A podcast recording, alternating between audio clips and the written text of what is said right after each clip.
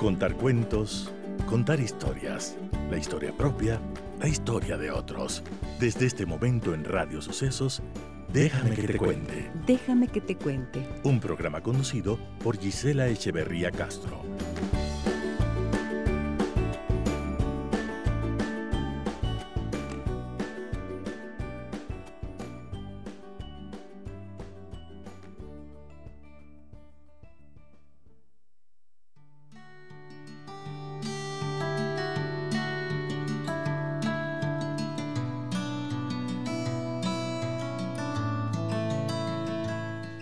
Amigas y amigos de Radio Sucesos, muy buenos días, bienvenidas y bienvenidos a nuestro programa. Un gusto para mí reencontrarme cada día para compartir aquellos temas que son de interés para mejoramiento de nuestra vida personal y de nuestras relaciones familiares. Les saluda Giselle Echeverría.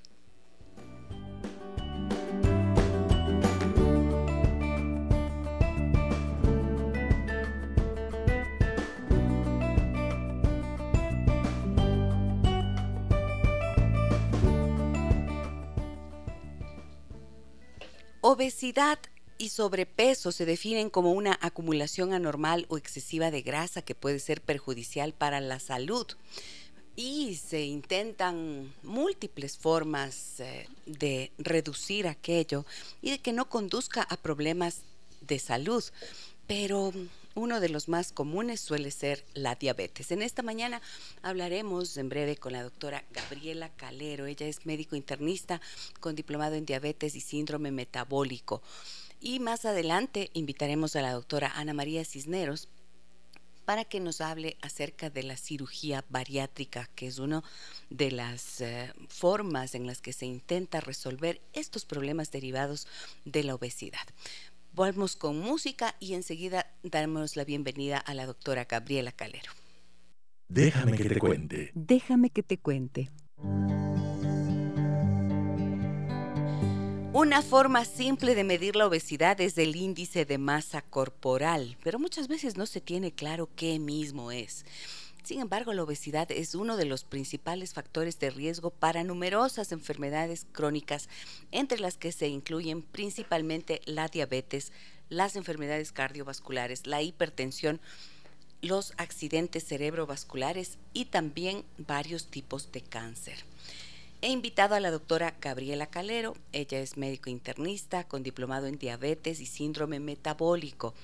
Hablaremos de la obesidad, como les decía. Ella también es la jefe de medicina interna del Hospital Metropolitano. Me da muchísimo gusto tenerla aquí en el programa. Gaby, muy buenos días, bienvenida. ¿Cómo está?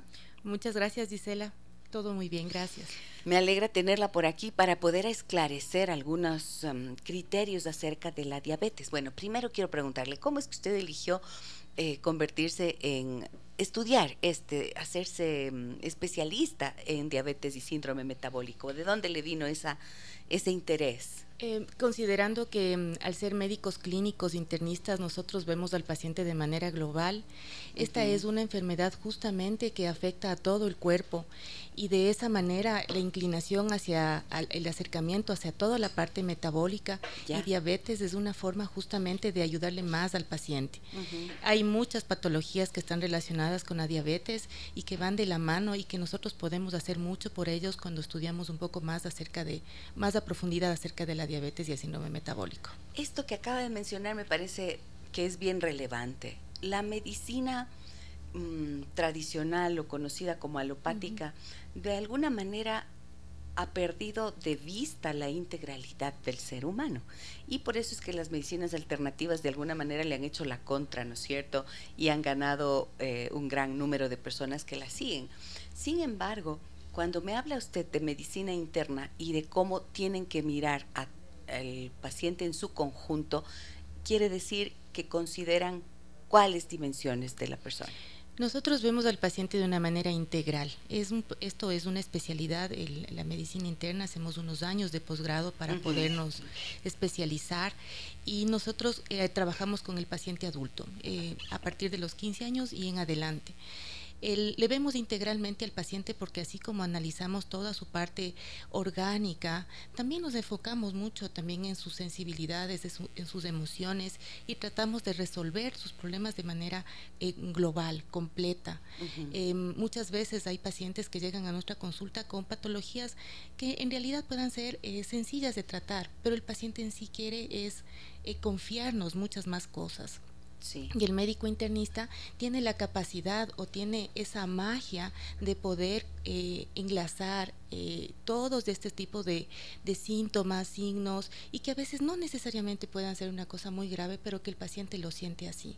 Entonces no nos enfocamos solamente en una parte del cuerpo, solamente en el aparato cardiovascular, sino integralmente y todo lo que está relacionado con con la patología o los síntomas que llega trayendo el paciente. Bueno, yo tengo que decir que cuando llegué a la consulta de la doctora Gabriela Calero, sentí un alivio.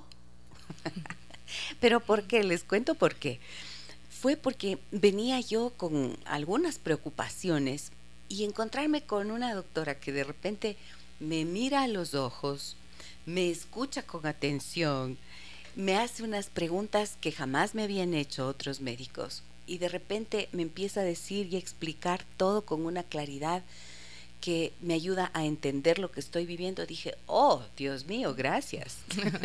gracias, Gisela. Muchas gracias. Y, y, se acuerda que se lo mencioné ese mismo momento. Así es. Porque yo como soy periodista, soy curiosa, entonces yo pregunto un montón y si un médico no me responde adecuadamente, o sea, no me satisface la inquietud que tengo, mm, pierdo el interés. Y esto creo que es tan importante porque en toda relación humana y en una en la que la salud está de por medio, es indispensable que se cree, ¿no es cierto?, este eh, vínculo, nosotros le llamamos en terapia el vínculo terapéutico, y creo que es lo mismo, porque es un efecto sanador solo por la fe que uno pone en el médico, parece a veces. Eh, sí, lo que pasa es que a veces si no llegamos al paciente, si no le explicamos, eh, con claridad lo que sucede una y varias veces, las, que sean necesarias, pues en realidad ya estamos empezando mal, porque ya consideramos un fracaso cuando el paciente, después de lo que nosotros hiciéramos, después de lo que nosotros hiciéramos o trabajáramos con el paciente, el paciente deje de tomar la medicación o abandone la terapéutica que hemos implantado. Entonces,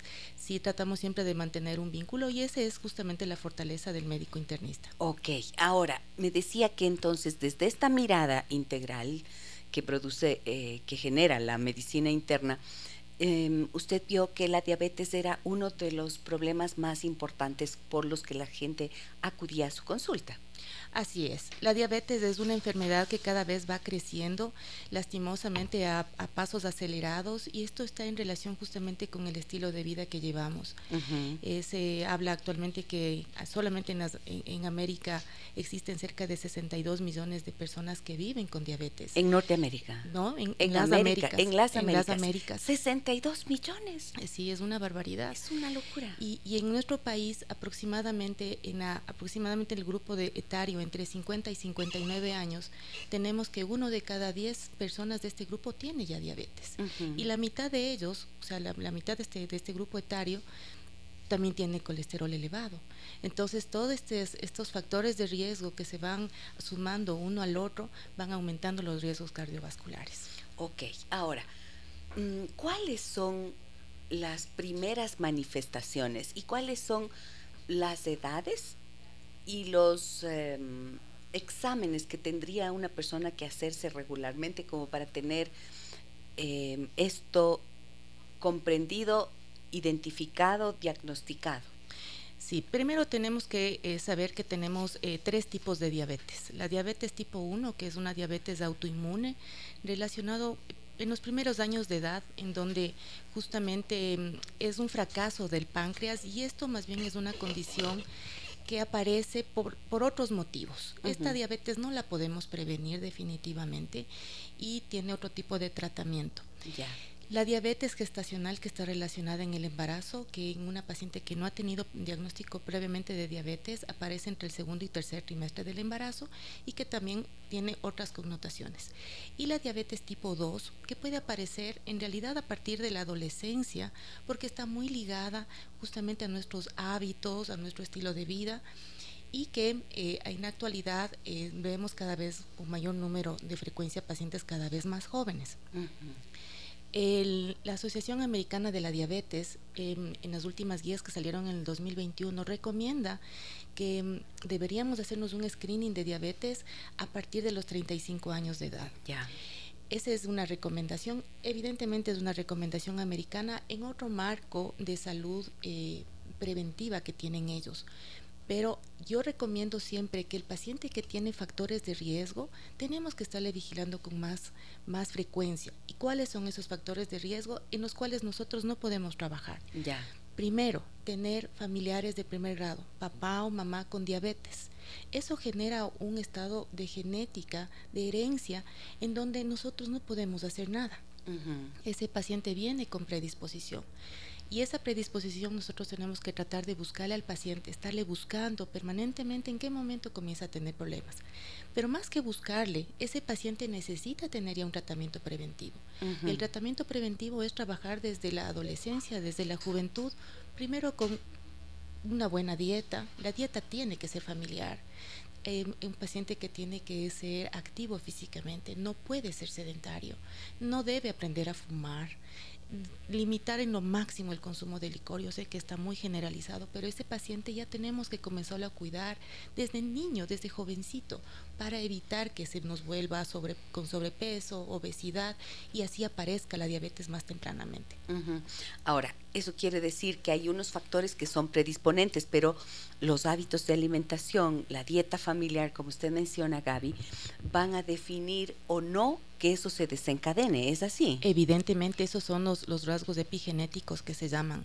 O sea, el paciente viene con un marco genético ya establecido y si nosotros no hacemos nada por él, le dejamos que se nos engorde, que come una comida llena de calorías, que sea sedentario, se dedique a fumar, pues ese paciente definitivamente en una edad corta va a hacernos diabetes.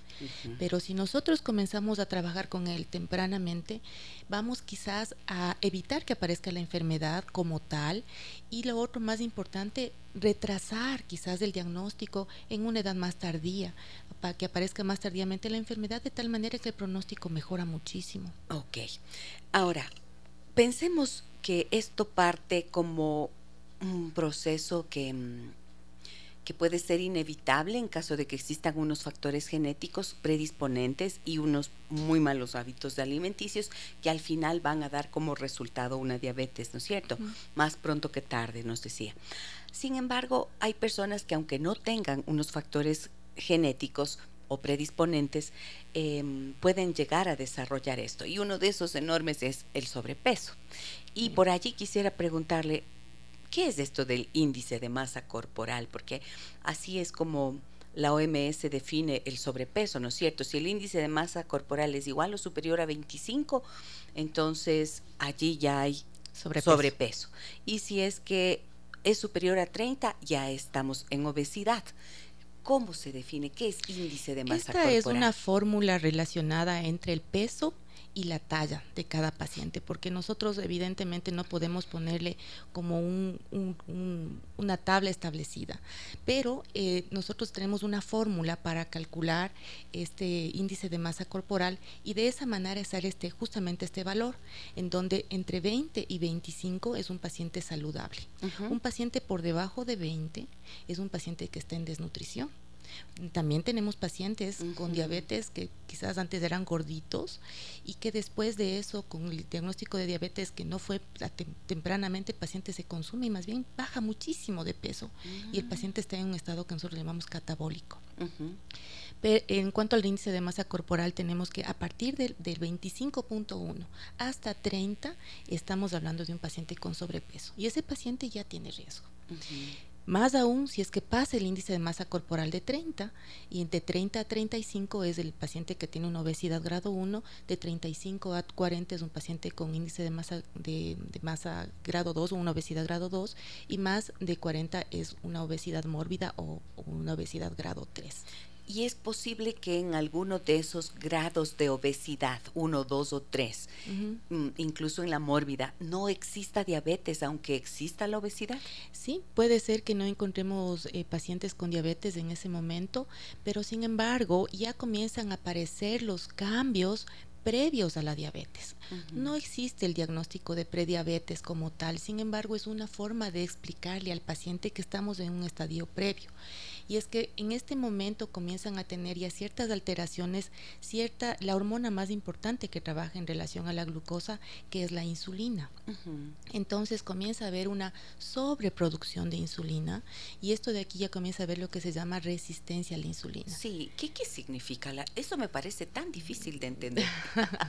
resistencia a la insulina, o sea, el cuerpo produce insulina, pero el cuerpo se resiste a ella. ¿Qué significa? Sí, yo, yo de alguna manera les suelo explicar a los pacientes de una manera un poco didáctica, y es que el, lo que nosotros consumimos se transforma en calorías. Y cada célula de nuestro cuerpo es demandante de estas calorías, de esta glucosa que entra, porque es nuestra fuente para poder trabajar. Evidentemente el cerebro es el mayor demandante y de la mejor caloría. Pero para que esta, esta glucosa ingrese a las células del cuerpo necesita de un, de un binding, de una unión, y justamente es la insulina. Cuando se ha generado resistencia a la insulina, la causa más frecuente es que se ha formado una capa lipídica de grasa en el cuerpo y que así como nos vemos nosotros externamente los gorditos del cuerpo, también se tapizan las células de esto de esta grasa y eso genera, genera resistencia a la insulina. Entonces, em, didácticamente yo les digo a los pacientes que hagan de cuenta que la insulina es el taxi y el, la glucosa es el pasajero. El momento en que llegan y se encuentran con un peaje, se deslindan, se baja el pasajero y se va el taxi también. Entonces se queda circulando mayor cantidad de glucosa en sangre y también el cuerpo produce mayor cantidad de insulina y la desperdicia de alguna manera porque el cuerpo interpreta que la insulina que ha producido no es de buena calidad o es insuficiente y comienza a desperdiciarnos la insulina que genera el páncreas y de esa manera comienza a haber un desequilibrio entre la cantidad de glucosa que tenemos y la cantidad de insulina. Existen medicamentos justamente que lo que hacen es abrir este peaje. Y este peaje, el paciente no tiene todavía diabetes, pero nosotros ya bajamos la resistencia a la insulina. Evitamos que se deslinden esta glucosa de la insulina y puedan pasar directamente a la célula y darle el aporte calórico que necesita de la manera más sana. Pero como les digo, todavía el paciente no tiene diabetes. Y sin embargo, el medicamento que utilizamos es un medicamento que también lo utilizamos en la diabetes. Y de esa manera, al bajar la resistencia a la insulina, primero estamos evitando o dándole más tiempo al paciente antes de que llegue la diabetes y por supuesto bajando los riesgos cardiovasculares que ya están presentes en ese momento. Ok. Ahora, si es que una persona Em, cuáles van a ser los síntomas, los principales síntomas que va a tener y que ya le pueden alertar de que de repente tiene esta resistencia a la insulina. La resistencia a la insulina puede, eh, en las mujeres eh, hay una enfermedad, un síndrome que se llama síndrome de ovario poliquístico, particularmente, y este síndrome de ovario poliquístico se suele acompañar, se acompaña de hecho de resistencia a la insulina. En la mujer hay trastornos, por ejemplo, em, relacionados con los ciclos menstruales. Em, puede haber hirsutismo, es decir, eh, vello muy grueso en, la cara, a veces también a nivel abdominal. Y hay una marca muy característica que se llama acantosis nigricans, que suele ser, es una marca oscura en el cuello, generalmente en el cuello, pero también puede ubicarse en cualquiera de los pliegues del cuerpo. Y es una marca que los pacientes a veces me dicen, me he lavado, me he pasado hasta piedra pómez y no ah. sale. Y es que no va a salir porque es un pigmento. Es un se pigmenta la piel. Se pigmenta la piel, es justamente en el cuello, en el pliegue del cuello, y se engrosa incluso un poquito la piel y se hace oscura. Esa es un signo característico de acantosis nigricans y eso sí lo podemos encontrar en pacientes que ya tienen sobrepeso y obesidad. Entonces son dos rangos. Primero, el síndrome de ovario poliquístico como tal en la mujer, pero también en mujeres y en hombres que no tienen esta patología, pues se presenta la acantosis y es muy frecuente. Pero síntomas, como decirme tiene algo en particular, no, más bien son signos. Son signos en el propio cuerpo que se pueden observar. Y este signo de acantosis es un signo característico de la resistencia a la insulina. Ahora, em, si es que se ven estos signos y no se tiene entonces la no se va al médico y no se hacen estos exámenes y no se lleva un tratamiento adecuado, ¿qué es lo que viene enseguida? Entonces de ahí viene a, comienza a subir la glucosa en sangre ya progresivamente. Y estos se hablan que los trastornos previos a llegar a la diabetes han sido aproximadamente en 10 años. No, o sea, hay un tiempo, bien largo, que el cuerpo da generosamente como para que actuemos sobre él. Muchas cosas no se van a hacer todavía visibles, todavía no va a haber acantosis, pero ya comienza a haber ciertos cambios progresivamente hasta llegar al diagnóstico. El paciente que ya tiene estos cambios de resistencia a la insulina, que esto está relacionado sobre todo con la obesidad, ¿no? Eso sí está muy relacionado con la obesidad. Eh, comienza después a subir la glucosa después de comer y es algo que el paciente no se da cuenta. La glucosa después de comer comienza a subir progresivamente y después comienza a aparecer la glucosa en ayunas que también comienza a subir y aún este paciente no tiene diabetes porque nosotros tenemos ciertos rangos para diagnóstico de diabetes, pero ya comienza a treparse la glucosa a valores que ya no son normales, tanto en ayunas como después de comer, dos horas después de comer, ya no son normales. Y ahí sí, entre comillas, podríamos decir que ya estamos en una prediabetes, aunque como les digo, el diagnóstico no existe, pero didácticamente les decimos a los pacientes de esa manera. Ahora, ¿qué es la hipoglicemia o hipoglucemia? ¿Cómo debo decir? De las dos maneras, no existe ningún problema. Bueno, yo por eso fui, porque parecía que tengo eso, ¿no es cierto? Sí. sí. ¿Qué, ¿Qué, es la hipoglicemia? Y eso también está muy relacionado justamente con la insulina. Lo que pasa es que eh, cuando nosotros comemos, les decía que existe esta relación con la insulina, puede haber una sobreproducción de insulina y esta sobreproducción de insulina hace que se secuestre también toda la glucosa que está circulando. Y al secuestrarse toda la glucosa que está circulando, pues baja violentamente la glucosa y el paciente se siente mal, se siente morir, porque es un bajón terrible con una sensación de náusea, sudor frío, el paciente temblor, nerviosismo, el paciente puede llegar incluso a desmayarse y estos desmayos, más allá de ser muy feos, nos pueden generar un traumatismo. Esta hipoglicemia eh, la podemos encontrar en pacientes que comienzan a tener trastornos de glucosa como tal y también en pacientes que no comen adecuadamente, eh, se me ocurre en este momento por un trastorno alimentario, por ejemplo, o pacientes que están medicados con, sea con antidiabéticos orales o con insulina, que no comen como deben comer las cinco comidas al día o que están sobremedicados y que nos pueden presentar esta sintomatología. Y es una cosa súper importante cuando nosotros iniciamos medicamentos antidiabéticos orales o insulina, de explicarle al paciente de qué se trata y cómo resolver la hipoglicemia. Ok. Y siempre de por medio, más allá de los de los medicamentos está la alimentación, ¿no? Y es posible revertir un proceso como estos solo en base a alimentación sin que exista medicación. En un momento, claro que sí. Medicación y actividad física, porque tienen que ir de la mano. Son uno es tan importante como el otro. Se habla en este momento y justamente en estudios en relación a la pandemia, en donde el sedentarismo fue una otra otra pandemia más, porque la gente se quedó encerrada. Se habla que el sedentarismo es igual a ser un fumador es el mismo grado de afección que tenemos a nuestro aparato cardiovascular.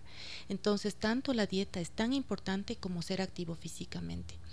Y esta actividad física tiene que ser al menos de 150 minutos en, una, en la semana de una actividad moderada. 150 minutos, o sea, esos son... Un poquito más de dos horas. Un poco más de dos horas, ya. Pero de estas dos horas a la semana tiene que haber dos eventos en donde trabajemos la parte muscular porque el músculo es fundamental, la formación de músculo es fundamental para los intercambios de todas las, las, sustancias de nuestro cuerpo incluso de los propios medicamentos que utilizamos. El músculo es fundamental y de hecho perder músculo para nosotros también es una enfermedad que se llama sarcopenia. Entonces es fundamental trabajar en, en, todo este, este, este algoritmo de cambio de estilo de vida del paciente pero llegar a cambiar el estilo de vida del paciente es un desafío increíble para nosotros. Y esto, y justo le iba a decir eso, porque, a ver, yo siempre he mencionado que vivimos en esta, en una sociedad que es esquizoide, ¿no es cierto? O sea, está dividida y tiene unas polaridades importantes. Entonces, un, hay una, una idea asociada una idea de la comida chatarra, la comida rica en grasas eh, saturadas o mm. monoinsaturadas, ¿cómo se les dice? saturadas. Saturadas. Y en calorías, en azúcar y demás, bebidas eh, gasificadas que tienen muchísima azúcar. Eh, el azúcar se supone que es el veneno más grande que tenemos y la adicción más terrible que podemos desarrollar, ¿cierto? Entonces, esta, mm, este estilo de vida que promueve nuestra sociedad de consumo es como asociada al placer, la satisfacción inmediata de estas necesidades que son, que son tan fácil de volverse adictos a, a esta satisfacción, ¿cierto?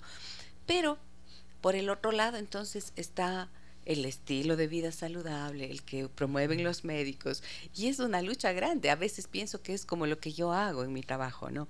Que por un lado está, eh, por ejemplo, el consumo de pornografía, que es eh, como la fuente inmediata de placer sexual para tantísima gente que puede desarrollar una adicción, y por el otro lado yo estoy tratando de enseñarles a los padres cómo prevenir eso en sus hijos y en ellos mismos, incluso en los adultos. Entonces, qué dura la tarea, porque es ir contra la adicción al azúcar y a la grasa. Y sí, y totalmente, porque el cerebro en realidad se enamora del azúcar. Se enamora del azúcar y si usted se pone a ver, como yo les explico a los pacientes, me dicen, pero ¿cómo voy a vivir sin azúcar? Pero es que así vivíamos en la época que estábamos en lactancia, por ejemplo. En la lactancia materna en ningún momento hemos consumido azúcar. En el momento en que al niño le damos un biberón y le ponemos azúcar, le hicimos un daño. Ahí empezó el niño empezó y conoció el azúcar y de ahí en adelante tenemos ese grave problema. Y el azúcar es la felicidad, pues cuando uno es niño. Un caramelo, un chocolate, las galletas, los dulces. Pero eso, no está mal, porque em, también es importante que el cerebro también se alegre. El problema es que el día a día consumir en exceso las calorías está mal. Entonces, eh, no sé si se dieron cuenta que con la pandemia el asunto de, entrega a domicilio de los deliveries proliferó una barbaridad. Y eso justamente está en relación a que la gente estaba en un grado de depresión y lo único que le sacaba o le alegraba era comer. Así es. Y comía cosas, por supuesto, llenas de calorías porque la comida que compramos afuera la inmensa mayoría, de, hay un porcentaje muy chiquitito saludable, pero la inmensa mayoría es comida hipercalórica y también llena de grasa. Y eso nos hace muy mal. Entonces, yo no estoy en contra de ese tipo de comida, de ninguna manera.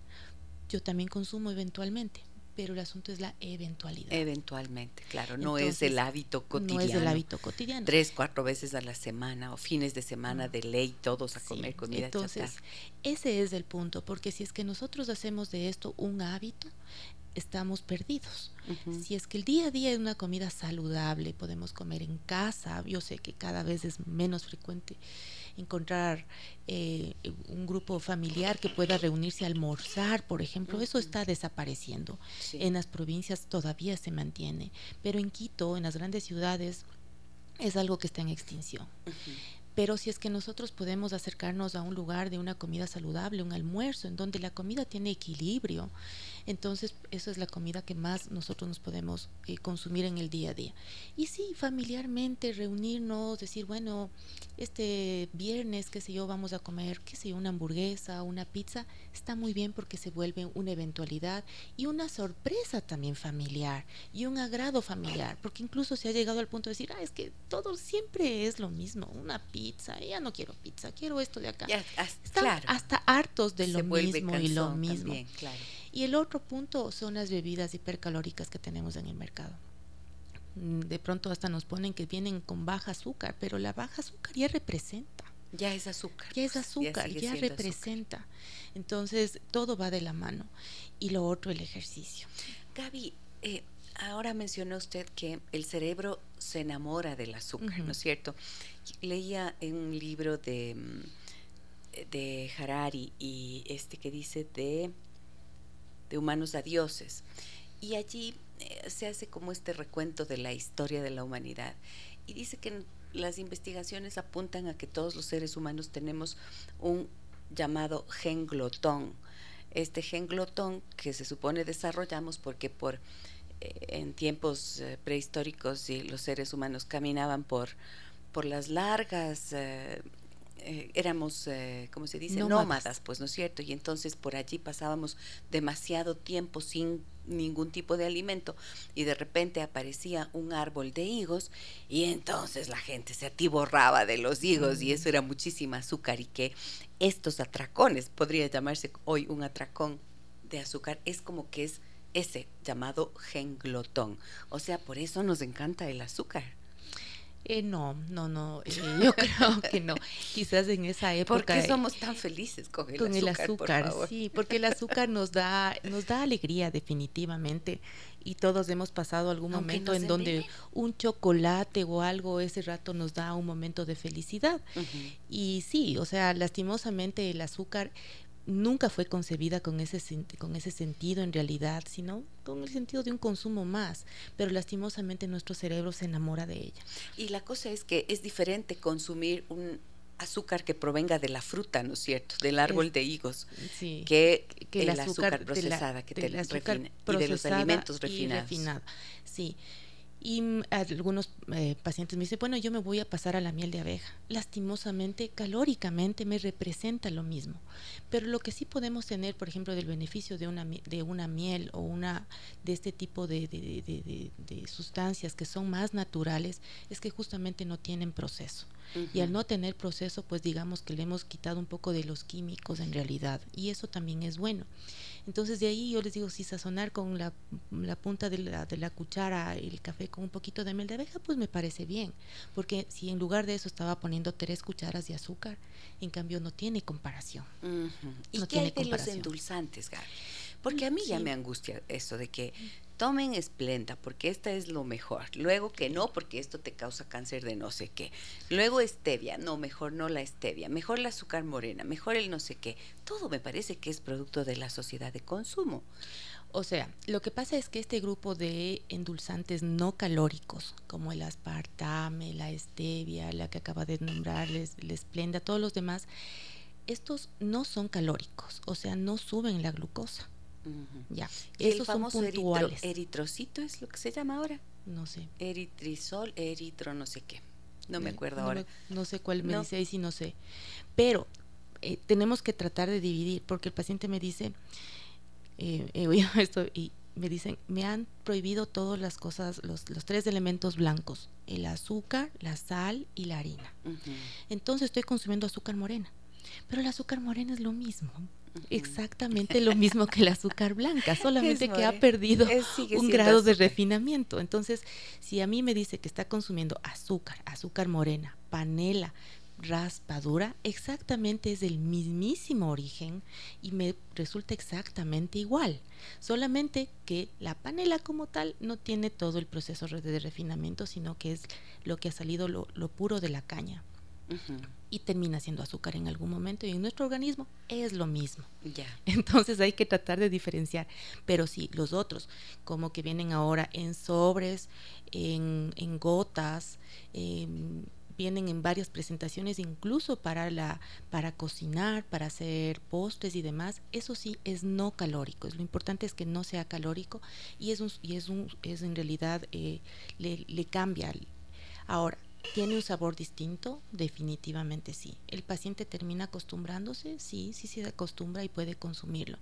Consumir en exceso cambia mucho más del sabor. Ahora, la, el asunto es que, ¿qué tanto esto va a resolver el sobrepeso?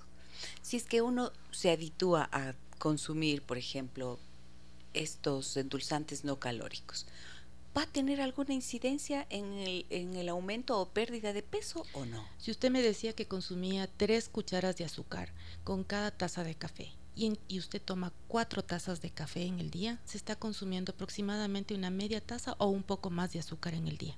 y es un montón. Eso es enorme. Eso es un montón.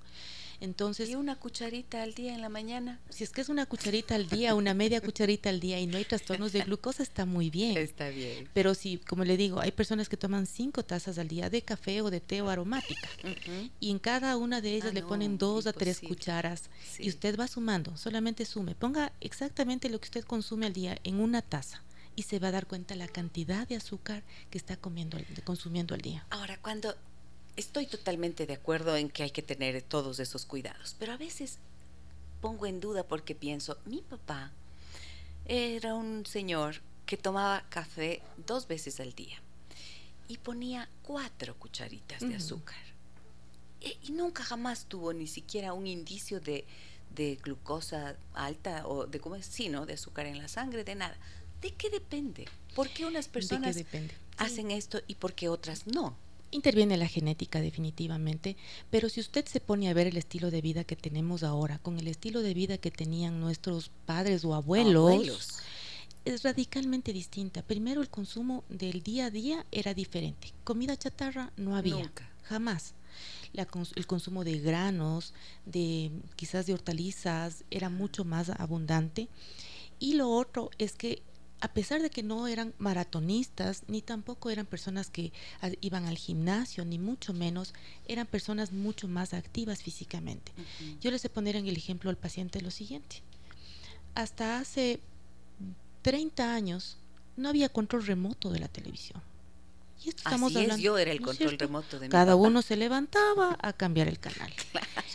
La, el control remoto de la puerta del auto es reciente. Generalmente, si alguien llegaba a nosotros, o el portero eléctrico, teníamos que salir a abrir la casa. Aunque sea ese poquito, te levantabas y caminabas. Ahora todo es y ahora mucho más que las casas son inteligentes, en donde a través del teléfono controlamos todo.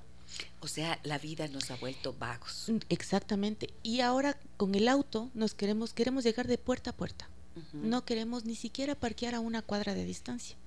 Queremos llegar, pero sea que nos dejen a puerta. No caminamos. Por poco en la mesa, en la cama. Sí, no caminamos, no hacemos nada. Es verdad. Los, los edificios antes de cuatro pisos, por ejemplo, no tenían ascensor subíamos los cuatro pisos. Ahora el edificio que no tenga ascensor, o sea, ya ni se vende, creo yo. Entonces, todo este tipo de cambio de estilo de vida es lo que nosotros nos hemos vuelto mucho más cómodos, más facilistas. La comida que llega a domicilio y todo lo demás ha ido cambiando. Y genéticamente ahora todo es, es, es también estamos estableciéndonos una nueva genética para nuestras descendencias. Y es verdad que el estrés también podría, por, ejemplo, incidir en esto y alterar esos valores y ser generador o un disparador de, de totalmente, esta diabetes. ¿Sí? Totalmente, porque este, esta, esta diabetes también tiene un grado de inflamación y es parte inflamatorio y sí dispara y no solamente la diabetes, sino también las otras enfermedades acompañantes de la diabetes como, lo, como los trastornos cardiovasculares, sobre todo la hipertensión arterial. Entonces van de la mano y van generando cada vez más conflicto. Y yo les digo a mis pacientes siempre que la relación de la diabetes con la hipertensión arterial es una relación tóxica, generan mucho daño. Entonces, cuando el paciente ya está diabético o ya está hipertenso y viene la otra que es la acompañante, yo digo que es un matrimonio que genera muchísimos problemas, explota un montón de cosas y los problemas colaterales que se generan son exponenciales. Bien, me dicen por aquí, a ver, en el 099 55 639 90 tengo mensajes. Me dicen, buenos días Gise y doctora, qué alegría escuchar que se topan estos temas desde otro enfoque. Yo tengo una pregunta. Si mis dos abuelas, tanto del lado materno y paterno, tienen diabetes, ¿la probabilidad es alta de que yo la padezca? Tengo 35 años. ¿Desde cuándo debería hacerme exámenes para evitar o controlar esto? Saludos, soy Verónica. Muchas gracias Verónica por tu interés en el programa y en este tema tiene mayor predisposición. Por supuesto, tiene mayor predisposición porque la genética de los dos lados viene ya establecida y seguramente si es que hacemos primero exámenes, no a Verónica, sino los exámenes primero a los padres o a los tíos de lado y lado, ya vamos a tener predisposición y vamos a ver ahí rasgos ya más, más francos. Con 35 años, justamente las últimas guías recomiendan ya que se comience a hacer una glucosa al año. Y si es que hay factores de riesgo, por ejemplo, si es que hay sobrepeso y obesidad, pues vigilar incluso más estrechamente. Y sin embargo, también debe tener este cuidado y esta precaución, pero sin obsesionarse demasiado, ¿no es cierto? Sin porque, obsesión. Porque lo que lo que mencionaba eh, la doctora Gaby Calero es que es importantísimo que no existan factores desencadenantes de aquello. Y eso tiene que ver con el cuidado de la alimentación y el ejercicio físico, la actividad física. A ver, me dicen por acá, hola Gise, me encanta tu labor. Gracias, gracias por estas entrevistas que nos ayudan a mejorar nuestro estilo de vida. Mi pregunta para la doctora es la siguiente tengo síndrome de ovario poliquístico y mi doctor me trata con anticonceptivos y metformina, pero sinceramente no quiero seguir con los anticonceptivos. ¿Hay alguna forma de tratar la resistencia a la insulina en este síndrome sin necesidad de anticonceptivos? Gracias de antemano por su respuesta. Muchísimas gracias también a ti por tu, eh, tu por tu inquietud que la compartes y es que el síndrome de ovario poliquístico tiene dos componentes. El uno es la parte hormonal y la otra es la resistencia a la insulina. La metformina que está tomando es para la resistencia a la insulina. Y para el componente hormonal se utilizan los anticonceptivos, es como para nivelar esta, esta disfunción que existe. Y va a llegar un momento en que el mismo ginecólogo le va a suspender los anticonceptivos y también vamos a poder suspender la metformina. Pero esto es parte de un tratamiento y de un esquema terapéutico que hay que tratar de llevarlo porque después tenemos recaídas y otro tipo de, de, de comportamiento en la parte hormonal femenina. Ahora yo quisiera saber cuáles son los factores emocionales que se pueden encontrar subyacentes, porque puedo comprender que una persona que tiene un diagnóstico de diabetes o como le está pasando a esta amiga que nos cuenta, eh, tiene que tomar metformina, tiene el síndrome metabólico, todo esto le produce una ansiedad, una preocupación, un malestar a la persona que tiene ya diagnosticada la diabetes, le suspendes el azúcar que ha sido la felicidad del cerebro y resulta que empieza como a amargarse, a ponerse mal genio, se deprime, tiene tristeza, o sea, resultado de el em, diagnóstico y de los síntomas de la enfermedad hay un impacto emocional. Pero, ¿cuáles son, Gaby, en su experiencia, los factores mm, previos emocionales que puede haber identificado en los pacientes que tienen esta situación? A ver, primero, eh, con la obesidad eh, tenemos un factor súper importante que está relacionado a la ansiedad. De hecho, cuando hacemos intervención en obesidad como tal, siempre buscamos el, este, este síntoma y le preguntamos al paciente una y otra vez si es que cuando está más nervioso, más preocupado, picotea más, come un poquito más, si tiene atracones, si está relacionado con algún conflicto emocional, algún trastorno, algún problema en laboral, familiar, social. Y el paciente en la mayoría de las veces nos cuenta que sí, que sí, que evidentemente cuando tiene más preocupaciones picotea y en, pandemia la refrigeradora estaba junto a nuestro velador. Entonces el paciente con mucha facilidad se iba y estaba preocupado, de pronto perdieron el trabajo, el mismo encierro, el trabajar por, por teletrabajo fue terrible y la gente subió de peso, pero básicamente por este asunto de ansiedad y que comenzó a picotear. Este asunto de la obesidad y la ansiedad prácticamente es una, un estándar. Como les digo, tanto así que cuando hacemos intervención en obesidad por algún procedimiento quirúrgico o demás que existen ahora, siempre tenemos que acompañarnos del el apoyo de psicología y terapéutica. Esto para nosotros es fundamental porque nos ayuda a manejar la ansiedad y a evitar recaída posterior. Sí. Ahora, cualquier enfermedad crónica que nosotros diagnostiquemos a un paciente y que le decimos, esta enfermedad ya es suya, no le voy a poder curar, le voy a poder controlar. Necesito de usted para hacerlo, porque el, médico hace en alguna manera la parte más fácil. Yo le digo, tomes este medicamento, haga esta dieta, eh, tiene que hacer actividad física, deje de fumar. Claro, pero si tiene debajo la ansiedad. El paciente es el que hace la parte más difícil porque tiene que cumplir y cumplir este cambio de estilo de vida es bien complicado. Y si ya tenía un estilo de vida desordenado, se me ocurre, llenos de comida chatarra, era el rey de la fiesta, el que se iba todos los, los fines de semana, consumo de licor, consumo de tabaco, no hacía nada de actividad física, cambiar este estilo de vida para esa persona evidentemente va a provocar depresión. Y esta depresión sí es un parte de un duelo que el paciente sufre para aceptar una condición de salud. Entonces ahora ya tiene diabetes. Claro, es la pérdida. El duelo entra, eh, el duelo se manifiesta porque perdió la forma de vida que tenía, perdió la satisfacción que todo aquello le proporcionaba. Entonces, este duelo que vive el paciente, primero entran en negación. Yo no tengo, me voy, hay un grupo de pacientes, no, no es en todos, que primero va a buscar a otra, otra, otro criterio de colegas, va a, quizás a medicina natural, en muchas oportunidades eh, tenemos lastimosamente el evento de que hay gente sin, sin escrúpulos que les indican medicamentos que son milagrosos que no existen en la diabetes. Entonces, eh, o, acuden a la vecina, al amigo, al familiar, que le dicen esta agüita, esto de acá, y lastimosamente eso no va a ir por ningún lado. Entonces, esta negación del paciente es un tiempo, otros pacientes lo asumen más tempranamente, con un poco más de madurez, y después pues vamos asumiendo la enfermedad poco a poco, pero sí hay un periodo de angustia, de depresión. Muy bien, y también es importante entonces em, buscar el origen de esa ansiedad, que puede ser la que está generando este picoteo que dice Gaby, ¿no es cierto? Esta ansiedad en la comida. Por ejemplo, en casos de obesidad, cuando trabajamos en consulta de psicoterapia, se suele encontrar con mucha mucha frecuencia eventos traumáticos que están allí subyacentes, ¿no es cierto?, en el, en el inconsciente de la persona. A veces lo tienen consciente, pero haces como que no lo quieres ver porque es demasiado doloroso. Y cuando logramos trabajar en las emociones que están ahí atrapadas, producto de ese evento traumático, resulta que la ansiedad desciende notablemente.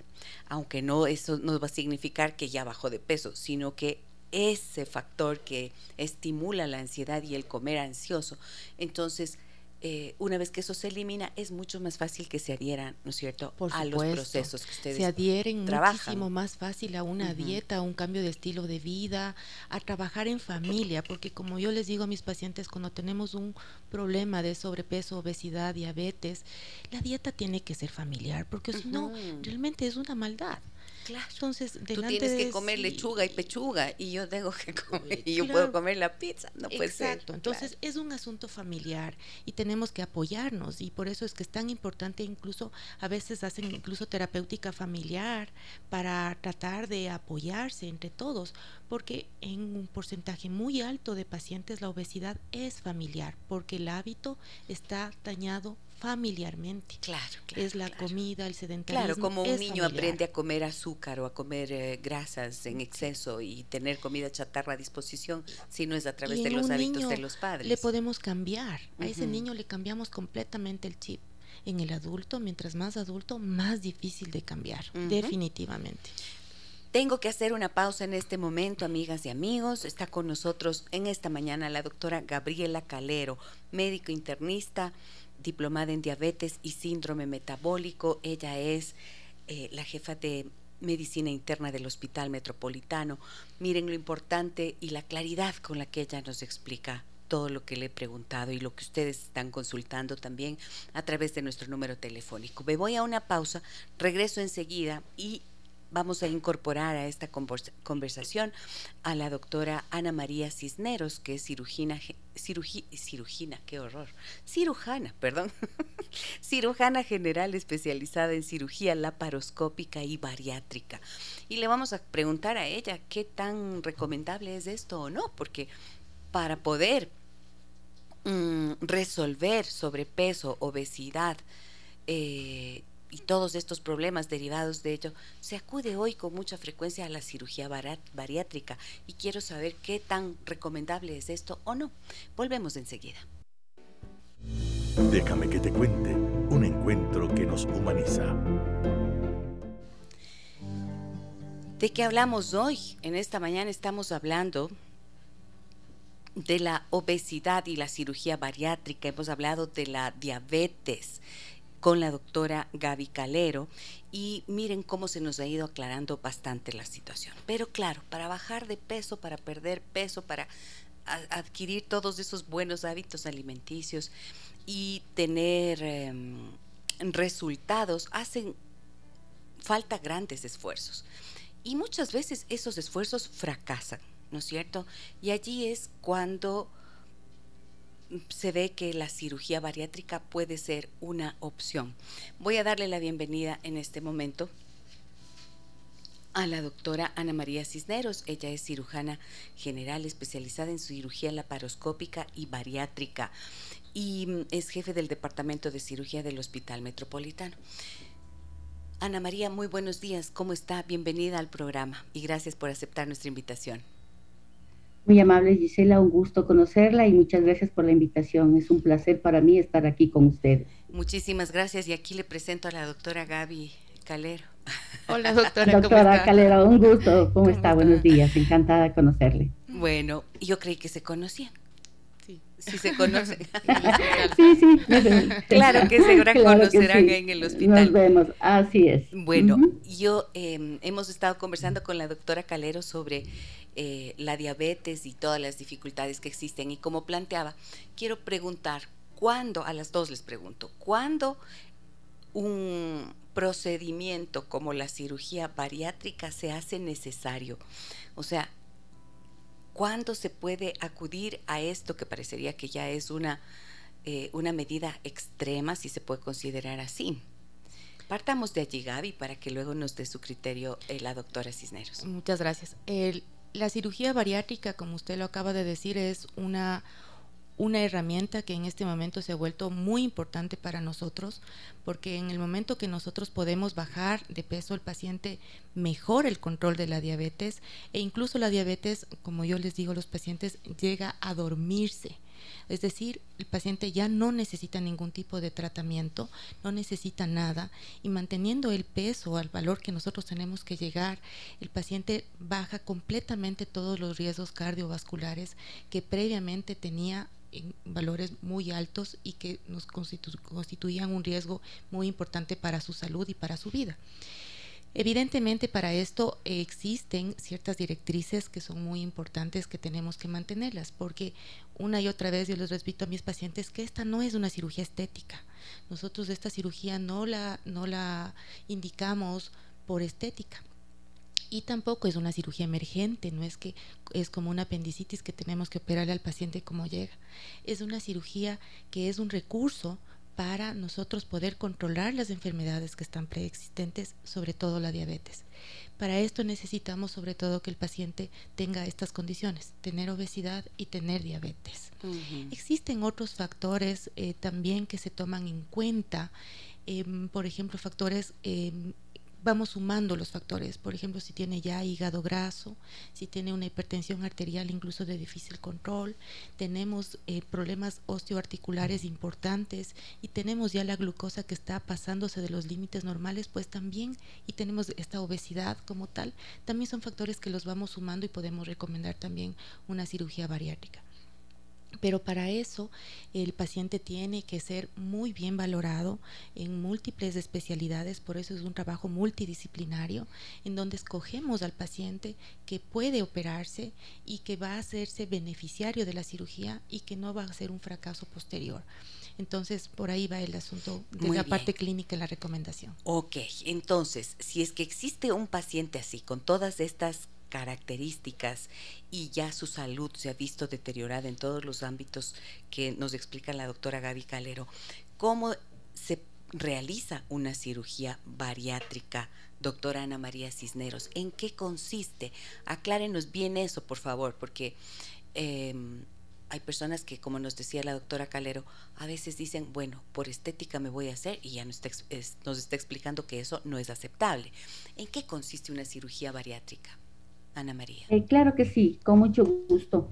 Eh, tomando como una introducción, como ya lo dijo bien la doctora Calero, que la obesidad es una enfermedad muy compleja que va mucho más allá de la parte estética y que tiene pues muchísimas complicaciones. La diabetes es una de ellas, pero hay otras complicaciones que a nosotros también nos pueden llevar a la necesidad de hacer una cirugía laparoscópica, laparoscópica para obesidad.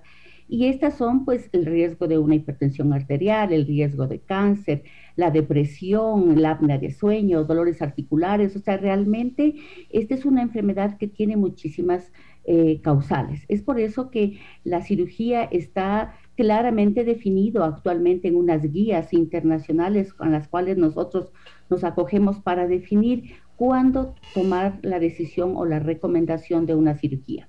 Evidentemente, el índice de masa corporal, que supongo ya lo habrán analizado, el índice de masa corporal es uno de los parámetros, solamente uno de los parámetros que a nosotros ya nos guía para hacer una cirugía. Entonces, por ejemplo, las personas que tienen obesidad grado 2 a partir de índice de masa de 35 en adelante y si no han tenido ningún resultado en realizar eh, una baja de peso con otros tratamientos no quirúrgicos, es una recomendación de hacer una cirugía. Esta cirugía ya tiene muchísimos años, más o menos desde 1956, pero se hacían eh, procedimientos abiertos. La enorme ventaja que ahora lo, tienen los pacientes es que se hace por vía laparoscópica, permite una mejor recuperación y la nueva tecnología también ha permitido hacer muchas más cosas que incrementan la seguridad de este procedimiento. El procedimiento, hay dos tipos de procedimientos específicamente. El procedimiento 1, que es la manga gástrica, que tiene sus indicaciones específicas, tiene el objetivo de dar un proceso restrictivo, es decir, que la persona deba, pueda comer menos. ¿De acuerdo? Y el segundo procedimiento, que es un bypass gástrico, que son los más utilizados, aunque ahora hay varios procedimientos adicionales, en el bypass gástrico, en cambio, actúa por doble mecanismo. En una parte hace que la persona coma menos, eso sea, es un procedimiento restrictivo, pero a la vez al tener una conexión diferente, por eso se llama bypass, hace que la persona absorba menos la alimentación. Lo importante es que el paciente debe estar consciente, como ya bien lo dijo la doctora Calero, que esto es solamente una herramienta el paciente es el que maneja la herramienta y por eso es muy importante el estudio previo del paciente, un análisis completo y la, y la seguridad de que el paciente se comprometa con su procedimiento, porque algunos pacientes piensan, ya me opero, sigo con mi vida anterior y, ya bajo de peso. No, definitivamente esta herramienta tiene que ser manejada por el paciente con un cambio de su actitud, eh, con un cambio, con una disciplina importante. La manga gástrica, ¿qué mismo es? O sea, esto es, he oído balón gástrico, manga gástrica. ¿Podría explicarnos en detalle qué significa por supuesto. Sí, por supuesto. El balón gástrico es un procedimiento que eh, permite la introducción de un, de un eh, balón, literalmente, que se infla dentro del estómago y que este lo que causa es una sensación de saciedad.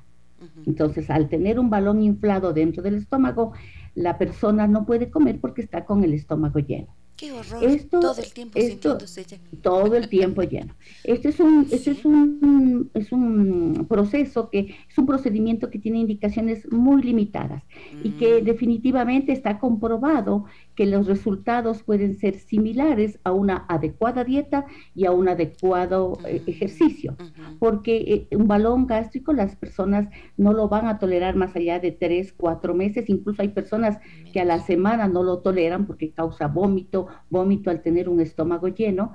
Y, simplemente no lo toleran. Y el problema más importante es que aunque ha bajado de peso, puede ser que baje 10, 20 kilos en, ese tiempo, eh, al retirar el balón, eh, pues también vuelve a sus hábitos habituales y entonces hay una reganancia de peso que no, no es lo que se esperaba. Entonces, por eso es que se compara como una dieta.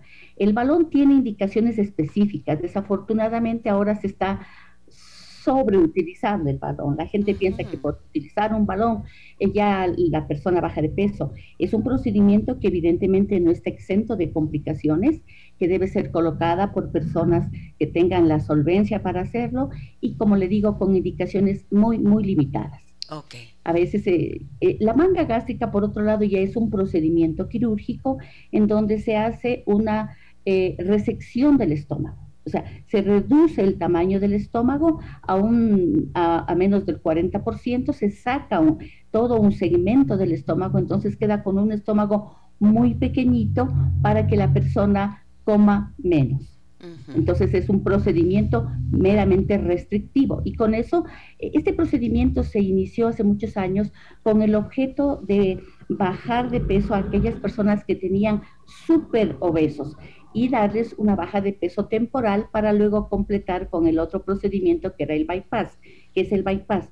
Sin embargo, se vio que algunas personas lograban disciplinarse y lograban tener un buen, una baja de peso adecuado solo con la manga gástrica, de tal manera que ya se quedó como un procedimiento primario de la baja de peso.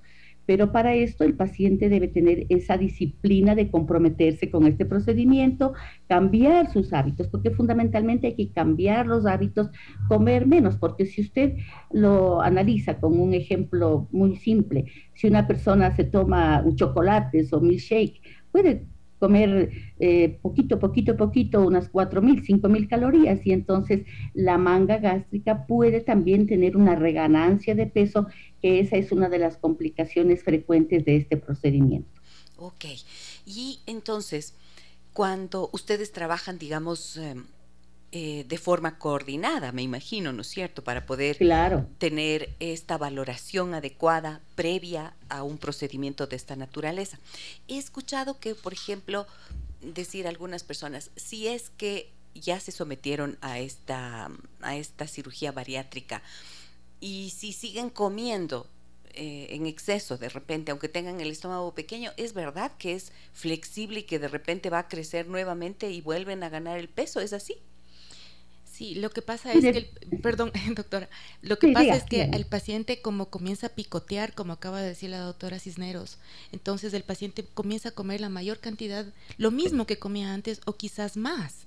Y todo eso se absorbe, eso no nos podemos olvidar, sobre todo en la manga gástrica. Entonces, em, de ahí que después de la cirugía el paciente requiere el manejo de nutrición, es indispensable porque nutrición le va a ir guiando cómo el paciente tiene que ir comiendo en cantidades y en calidad. Y también el manejo también de psicología, porque como le había dicho, el psicólogo interviene en el manejo justamente a veces de ansiedad, de este cambio de chip que es indispensable para cambiar los hábitos. El psicólogo estas terapias, identifica los problemas de ansiedad y angustia y va trabajando por ahí para que el paciente se nos adhiera mucho más a la dieta y al cambio de estilo de vida. Y evidentemente en el caso del Hospital Metropolitano, nosotros tenemos el equipo con la doctora Cisneros, en donde es un equipo multidisciplinario, en donde también interviene medicina interna y de esa manera nosotros em, también guiamos al paciente en el manejo de las comorbilidades o preexistencias. ¿Qué significa comorbilidad? Las preexistencias y comorbilidades es lo que teníamos previamente, la diabetes, la ah, hipertensión, dislipidemia, hipotiroidismo todo eso de ahí nosotros lo vamos manejando en el postquirúrgico para que el paciente en algunas oportunidades que mm, por dar un ejemplo venía con insulina, nosotros retiramos y vamos retirando progresivamente la, la medicación que ya venía trayendo el paciente y en la mayoría, en la inmensa mayoría de casos nos quedamos sin nada, pero para eso el retiro de los medicamentos es un asunto también programado y progresivo y bajo vigilancia. Ok, ahora eh, perdón, perdón que le interrumpa. un ejemplo muy clásico, un ejemplo muy clásico de un fracaso de la cirugía es Maradona. Maradona tuvo un bypass, bajó de peso y luego eh, después terminó siendo un obeso. Entonces, evidentemente, por eso es que eh, mm, es importante que el paciente tenga muy claro este tema, ¿no es cierto? De que debe haber un cambio de vida.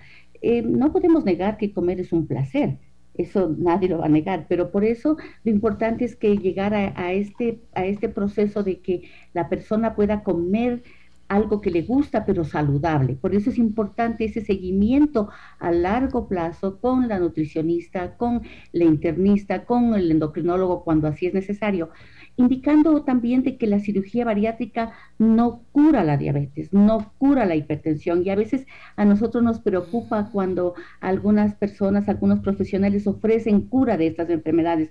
No, no se cura, pero sí se ha visto que hay un adecuado control y como bien lo dice la doctora, a veces incluso ya no necesitan medicación a largo plazo, pero no es ético decir que se cura la enfermedad con esta cirugía. Entonces hay un mejor control, pero eso eh, implica de que el paciente tiene que estar adecuadamente controlado, porque a veces pacientes se operan y no regresan nunca más donde el médico hasta cuando no tienen otras complicaciones. Entonces, eso es muy importante, el control y el manejo multidisciplinario, tanto en el preoperatorio, que debe haber un estudio muy, muy concienzudo del paciente para que esté listo a una cirugía, como en el posoperatorio a largo plazo. Me parece muy relevante lo que acaba de mencionar la doctora Cisneros, ¿no? Porque efectivamente se puede pensar que esta obesidad eh, mórbida en la que llegué, a la que llegué y no tuve ninguna eh, y acudo a la cirugía bariátrica como la búsqueda de la solución de las enfermedades asociadas o preexistentes, como decía, y va a ser, boom, milagro, desapareció todo. Mm. No es así, los kilos sí que desaparecen rapidísimo, ¿no? O, sea, eso sí, he visto, he visto algunos casos en donde la calidad de vida del paciente mejora notoriamente. Entonces, si estamos hablando de que, por ejemplo, tenía apnea del sueño, que tenía, eh, utilizaba un CPAP, por ejemplo, para respirar la noche, al perder peso el paciente quizás ya no lo va a necesitar. El paciente va a respirar mejor, el paciente va a sentirse más oxigenado, más activo en el día, le va a permitir hacer ah, una calidad de ejercicio superior a la que quizás intentó en algún momento hacer. Mejora también el asunto del del sobrepeso, del peso que se van hacia las extremidades inferiores y que genera dolor, genera limitación funcional en articulaciones de caderas y rodillas. Las enfermedades como la diabetes, yo les suelo decir a los pacientes que es como que va a recibir el mejor tratamiento porque al perder el peso que nosotros necesitamos que pierda, es como que le hemos dado lo mejor. Pero si es que no mantiene eso, pues y se engorda otra vez, la diabetes también va a regresar. En el caso de la hipertensión arterial, em, aquí lo que logramos de alguna manera es controlar primero súper bien a la enfermedad y quizás con menos drogas que antes. Eh, utilizar, si antes este paciente venía polimedicado con tres, cuatro fármacos, quizás nos quedemos con uno, pero más que todo le estamos controlando mucho mejor, porque las otras enfermedades y los otros riesgos también han bajado notoriamente. Entonces, como le digo, esto es mejorar la calidad de vida del paciente globalmente. De acuerdo. Por ahí va. Ahora, ¿cuáles pueden ser las contraindicaciones?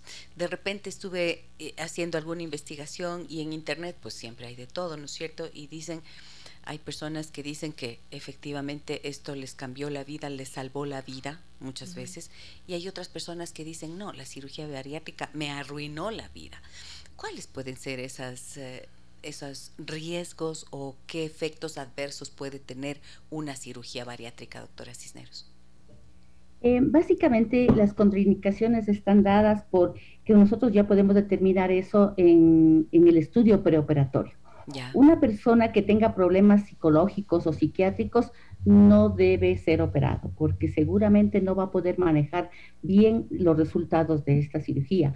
Ciertas eh, adicciones como el alcoholismo, por ejemplo, también no e, es una contraindicación. Hace poco tenía, tengo una, un paciente que quiso operarse, pero él tomaba eh, alrededor de tres botellas semanales de, vino eh, en los almuerzos y una botella de, de mm, vodka cada sábado en esta época de pandemia. Entonces era un alcohólico, pero él decía, yo no soy alcohólico. No, yo solamente me tomo una botellita de vino en el almuerzo. Entonces, son personas que seguramente no van a poder comprometerse y manejar adecuadamente. Y, ya, y nosotros ya podemos identificar a aquellos pacientes que tienen algún problema. Por eso es que en el estudio preoperatorio tiene que haber una adecuada valoración psicológica y en ocasiones psiquiátrica. Número uno, ¿no? Número dos, pacientes que ya están más allá de los 65 años, 70 años, ya no se recomienda porque evidentemente ya van a tener otro tipo de problemas que seguramente contraindicarán la cirugía.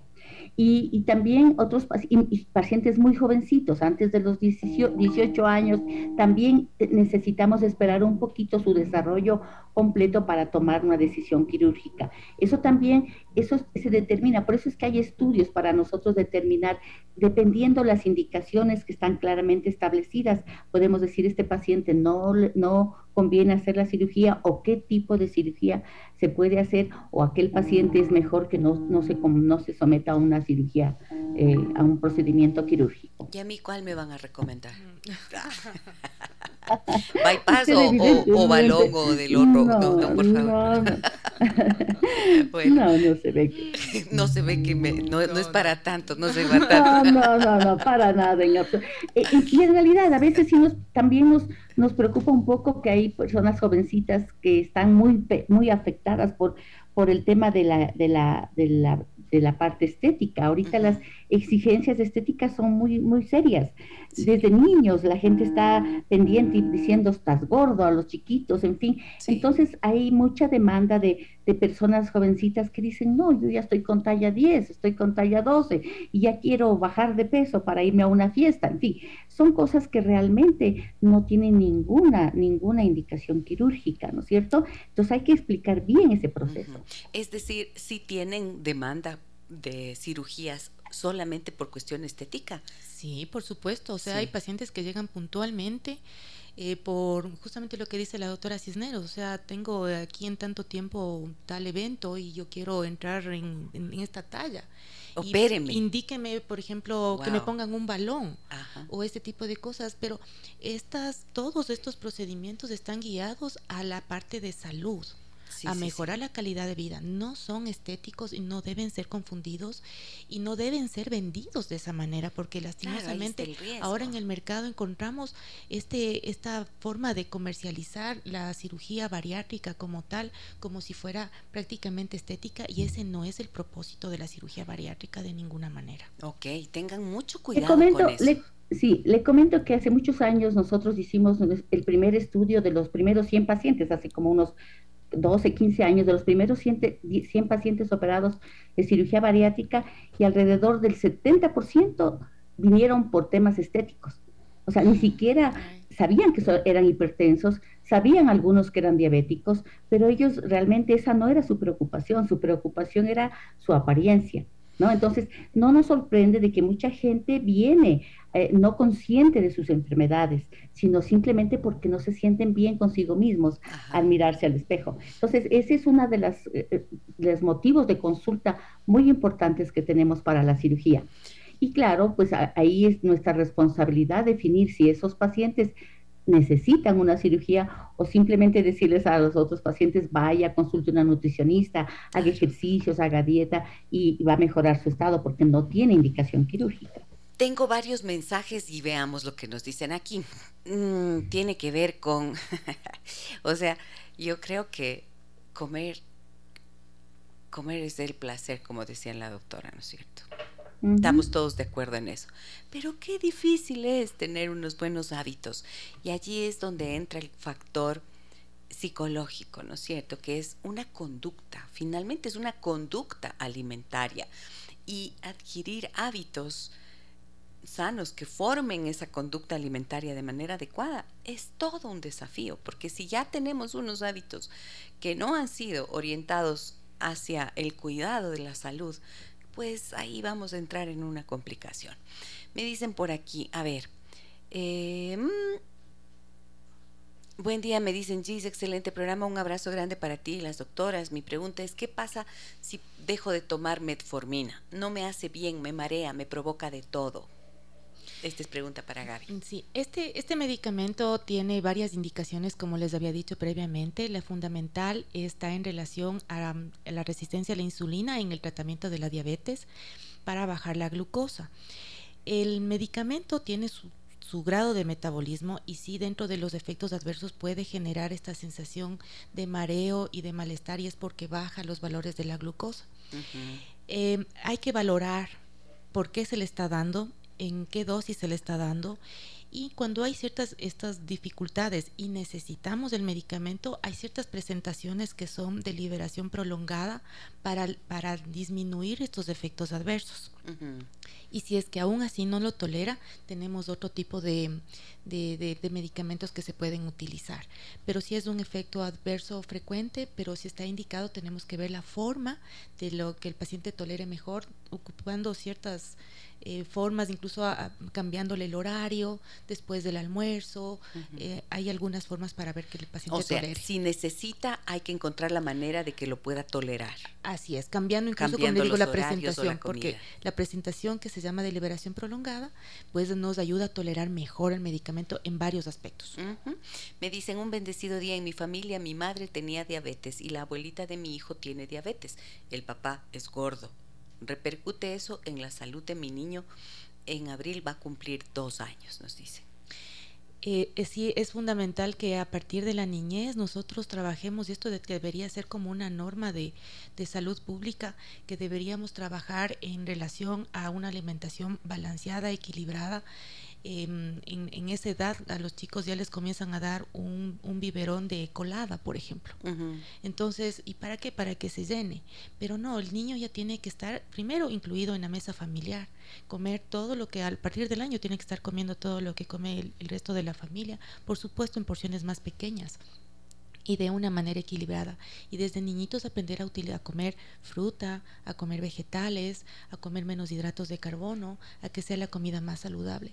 Porque la genética, como yo les dije, es algo contra lo que no podemos pelear. Está ahí. Y si nosotros le damos todos los factores para que aparezcan las enfermedades metabólicas, pues van a aparecer. Buenos días, doctoras. Me dicen, como siempre, muy interesantes sus programas. ¿El licor es bueno o malo? En estos trastornos? Evidentemente, eh, el licor es un problema que puede causar también obesidad, la adicción al licor, eh, porque definitivamente tiene un alto índice de calorías. Entonces, cuando a veces los pacientes me dicen a mí, me puedo tomar un traguito, me puedo tomar algo, pues o sea, honestamente como médicos diríamos, no, no se debe tomar licor, porque de todas maneras eso es una, es una droga, ¿no? Es un, un, incremento de calorías. Y evidentemente también se ha visto que en los pacientes que tienen una cirugía bariátrica, tienen una mayor capacidad de absorción de licor. Entonces, mm, eh, una persona que sí, se evidentemente, se chuma más rápido. Entonces, eso es un tema que también nosotros lo, lo aclaramos al paciente, ¿no? y, y, solamente haciendo una acotación al tema de la dieta, eh, yo creo que es importantísimo para nuestros pacientes también tener claro que eh, estos cambios de hábito, como ya lo bien lo decía la doctora, nosotros procuramos a que sea una dieta familiar, familiar, porque es terrible que un miembro de la familia con el afán de bajar de peso esté comiendo una cosa totalmente diferente al resto de su familia. ¿No es cierto? Entonces, eso no es, no es saludable, ni para la persona que está haciendo la dieta, ni para el resto de la familia. Entonces, lo que se debe procurar es tener hábitos saludables para toda la familia. Y esa es la diferencia de esas dietas que a veces nos someten metemos, porque está dicho yo, someternos a dos, tres meses de estar totalmente restringidos y, después se vuelve al hábito inadecuado que siempre ha tenido, ahí existe la reganancia, no sirve para nada. Entonces, el objetivo es que estas, estos procedimientos se aproveche para crear hábitos saludables para toda la familia, más aún si hay niños pequeñitos que recién estén empezando su crecimiento y que deben involucrarse desde pequeñitos a una dieta adecuada. Doctoras, me dicen por aquí, yo me sometí a una cirugía bariátrica, realmente me fue muy bien, bajé el peso que quería, pero desde ese momento hasta ahora no he vuelto a sentir gusto por la comida. ¿A qué creen que puede deberse? Definitivamente hemos visto en los pacientes con cirugía bariátrica que a veces cambian ciertos gustos, pero no que no tengan gustos por la comida. Realmente no hay una razón, más bien al contrario. Yo recuerdo de una paciente que vino después de un, de un bypass y me decía, doctora, a mí mi, mi plato favorito era el pay de manzana, pero yo me podía comer una mitad completa de todo un pay y realmente no sentí el sabor delicioso ahora que me como un pedacito pequeño. Entonces, esto es un tema más bien de, de, índole cerebral, no sé, cerebral, o sea, de ah, darle el, espacio al cerebro para disfrutar de la comida. Porque yo le digo, si usted se comía ocho pedazos de pizza, quizás ahora se vaya a comer un pedacito, pero lo va a masticar, lo va a, lo va a sentir y va a sentir realmente la satisfacción, lo va a disfrutar. Otras personas sí cambian, dice, hay personas, dice, por ejemplo, a mí me encantaba el arroz, ahora yo no me gusta el arroz, pero me como papas con cuero. O sea, cosas que tal vez no son ni siquiera muy explicables, pero realmente de pensar que no tenga satisfacción por la comida, realmente no existe una explicación, porque cualquiera de los dos procedimientos actúan sobre o comer menos o absorber menos, pero no con el, el tema de, ni de las papilas gustativas ni de la parte mental que significa la satisfacción de comer. Ok, sin embargo, podría haber ahí un factor psicológico. lo que pasa también es que el, el, al cambiar los hábitos y al inicio de la cirugía, mm, los pacientes también tienen una dieta muy estricta. Y al cambiar estos, estos hábitos alimenticios, también nuestros neurotransmisores cerebrales también se modifican y se cambian. Entonces, de alguna manera también, primero, ya aprendemos a tener saciedad que previamente en un paciente eh, antes de la cirugía no tenía saciedad, podía comer y comer y comer la cantidad que quería. Y segundo, también el cerebro también nos influye después de esta cirugía nos influye a comer comida más sana, comida más saludable para nosotros. Entonces quizás comer antes que se podía comer tres hamburguesas, pues ya ni siquiera le llama la atención como tal. Entonces el cuerpo también es muy sabio en eso y el cerebro nos influye a comer algo más o sea, lo mejor, más sano para nosotros. Pero es por esta, por esta parte. Y como le decía al inicio de, la, de, la, de lo que estaba hablando, es que el inicio de la cirugía, eh, el paciente está muy limitado por el mismo procedimiento quirúrgico. Y esto de aquí es un aprendizaje de regresar a tener buenos hábitos alimenticios. Entonces comienza a comer en porciones y en calidad. Y esto de aquí el cerebro va volviendo a aprender a comer y a comer con buenos hábitos, que eso es lo creo yo la parte más importante porque es como que le hemos reseteado, digo yo, por el, por el tiempo que se hace y el tipo de cirugía. Buen día, Gise. Me dice Sandra en nuestra transmisión en vivo que hacemos en Facebook. Ella dice, las personas debemos tener conciencia de lo que entra a nuestro cuerpo. Cada uno debe conocer su organismo. Lo pone entre comillas, que el alimento sea tu medicina y no tu veneno. Si logramos entenderlo, no necesitamos pastillas, ni químicos, ni procedimientos que nos agreden. Se trata de vivir conscientes de nuestro proceso de vida y de oír nuestro cuerpo. Esto es verdad, ¿no? Esto es como, es tan real lo que, lo que esta amiga oyente nos dice. Entonces, muchísimas gracias, doctoras. Quisiera escucharles una última recomendación después de que han aclarado y han explicado con tanta eh, claridad quería decir esto que hemos venido compartiendo. Última recomendación, doctora Cisneros. Muchísimas gracias por la invitación. Realmente ha sido un placer compartir con ustedes. Quizás yo quisiera dejar el mensaje que, que, a pesar de que yo soy cirujana, quiero indicarles que el procedimiento quirúrgico debe ser la última opción.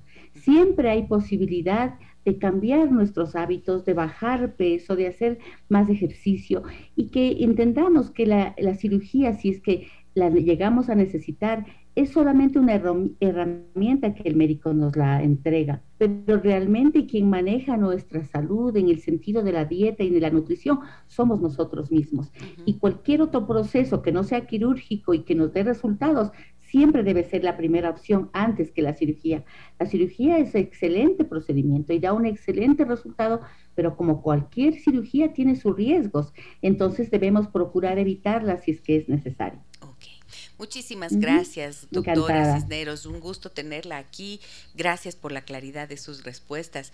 Gaby, una última recomendación. Sí, mi recomendación iría en relación a la prevención de la de, la, de lo que aparece en las enfermedades metabólicas, como hablamos en un inicio de la diabetes. El cambio de estilo de vida es fundamental y es difícil hacerlo, pero sí se logra. Yo tengo pacientes que han logrado cambiar este estilo de vida y hemos bajado completamente los riesgos cardiovasculares y el paciente tiene incluso más libertades posteriores cambiar el estilo de vida eh, nos genera a nosotros libertades, nos genera salud y nos genera calidad de vida. Y de esa manera, si es que nosotros prevenimos estas enfermedades metabólicas como tal, también estamos previniendo llegar a cirugías y como acaba de decir la doctora Cisneros, pues primero hay que tratar todas las cosas de forma clínica y al final llegar a la, a, la, a la, cirugía bariátrica, es decir, cuando nosotros hemos fracasado en todas las intervenciones que nosotros podemos hacer, nos vamos a la cirugía bariátrica, es como un paso posterior, porque siempre habrá un riesgo, como lo acaba de decir, y siempre ah, si el paciente no ha tenido éxito, también tenemos que buscarnos por qué no fue el éxito, y eso tenemos también que investigarlo. Entonces, en realidad lo que tendría que hacer una persona que está interesada en en eh, consultar acerca de su estado de salud o si tiene esta obesidad o si tiene algún problema de diabetes, es primero ir donde la doctora Calero intentar estos procedimientos y si ha fracasado y demás, entonces va donde la doctora Cisneros, ¿cierto? Ese sería el procedimiento. Y, si viene donde mí, igual va a ser el camino. Primero consultaremos a la doctora Calero para que le haga un adecuado estudio también. Muy bien. Por favor, les pido a las doctoras que me ayuden con sus números de teléfono porque me piden acá para poder contactarlas. ¿Cómo podrían hacerlo? ¿Qué número? Doctora eh, Cisneros. El mío, claro que sí, es el 099-8022-191. Muchas gracias. Muy bien. ¿Y doctora Calero? El mío es el, el 098-575-2943. Muy bien. A ver, repito, El número telefónico de contacto de la doctora Ana María Cisneros, cirujana especializada en cirugía laparoscópica y bariátrica, es el 099 80 22 191. 099 80 22 191. Y de la doctora Gabriela Calero, eh, diplomada en diabetes y síndrome metabólico, es el 098 57 52 943. 098 57 52 943. He disfrutado mucho esta conversación con ustedes, he aprendido un montón. Les agradezco tanto por haber aceptado la invitación al programa. Muchas un abrazo gracias, grande. Gracias. Muchísimas un gusto, Gaby. Un abrazo. Hasta un gusto, doctora Cisneros. Muchas gracias. gracias, Gisela. Encantada, Gaby, muy amable. Gracias también a ustedes, amigas y amigos, por su interés y por estar siempre pendiente de lo que hacemos aquí en nuestro programa. Mañana tenemos banda sonora, la banda sonora, y vamos a compartir, ¿saben la banda sonora de quién? De... ¿De quién? ¿De quién? ¿De quién? Gracias, se me fue por un momento. Luz Elena Coloma nos acompañará acá en el programa y compartirá la banda sonora de su vida. No se lo pierdan, 9 y 30. Un abrazo grande a todas y todos. Soy Giselle Echeverría. Hasta mañana. Las historias que merecen ser contadas y escuchadas. Historias que conmueven, historias que inspiran. Mañana, desde las 9 y 30, déjame que te cuente. Déjame que te cuente. Con Gisela Echeverría Castro.